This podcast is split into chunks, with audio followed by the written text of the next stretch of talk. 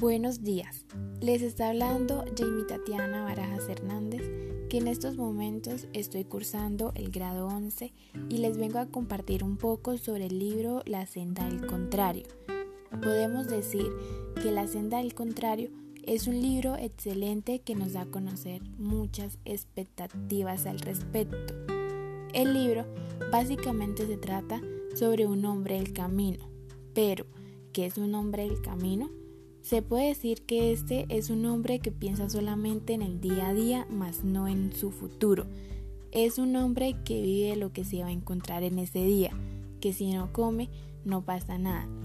Si no duerme, tampoco sucederá algo. En sí, es alguien que le da igual las cosas. Mm, la ambivalencia. ¿Cómo la podemos notar en este libro? Se puede decir que son varios tipos de estado especialmente basados en la tristeza y la alegría. Podemos notar que Faruk sentía ambivalencia, sentía ese encuentro de emociones, al igual que amor, ilusión, odio y tristeza, ya que él quería cambiar y quería ser otra persona.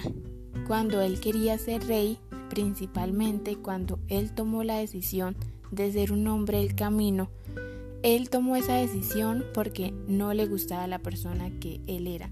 Se propuso a cambiar y lo logró. Sin embargo, él lo hizo porque se sentía con muchas ganas de cambiar. Debido a este cambio, él era una mejor persona, ya que anteriormente venía siendo dos personas, en pocas palabras, con varias personalidades.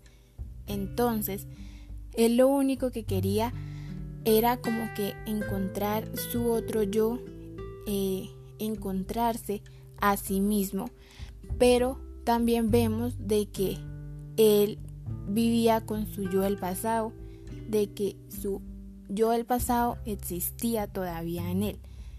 Podemos decir que un cambio no es malo, pero hay que saber cambiar. Siempre un cambio debe hacerse para un bien teniendo en cuenta en no hacerle daño a nadie.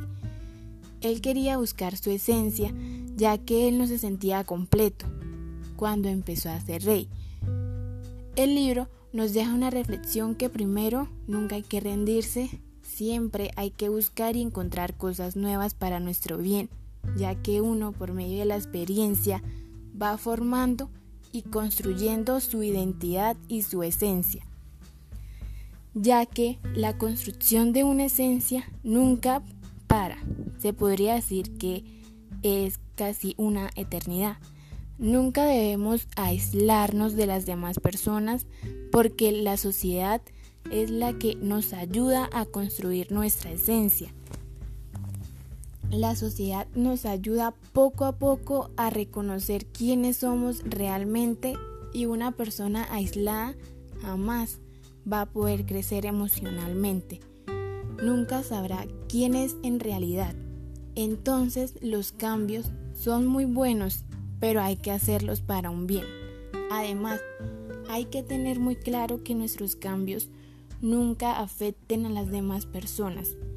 Por último, los quería invitar a que lean este libro, ya que es muy interesante y trata temas muy bonitos y muy alusivos a la vida real.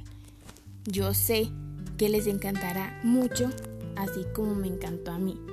Sería todo por hoy y nos vemos en la próxima edición de Jay Fresita. Muchas gracias.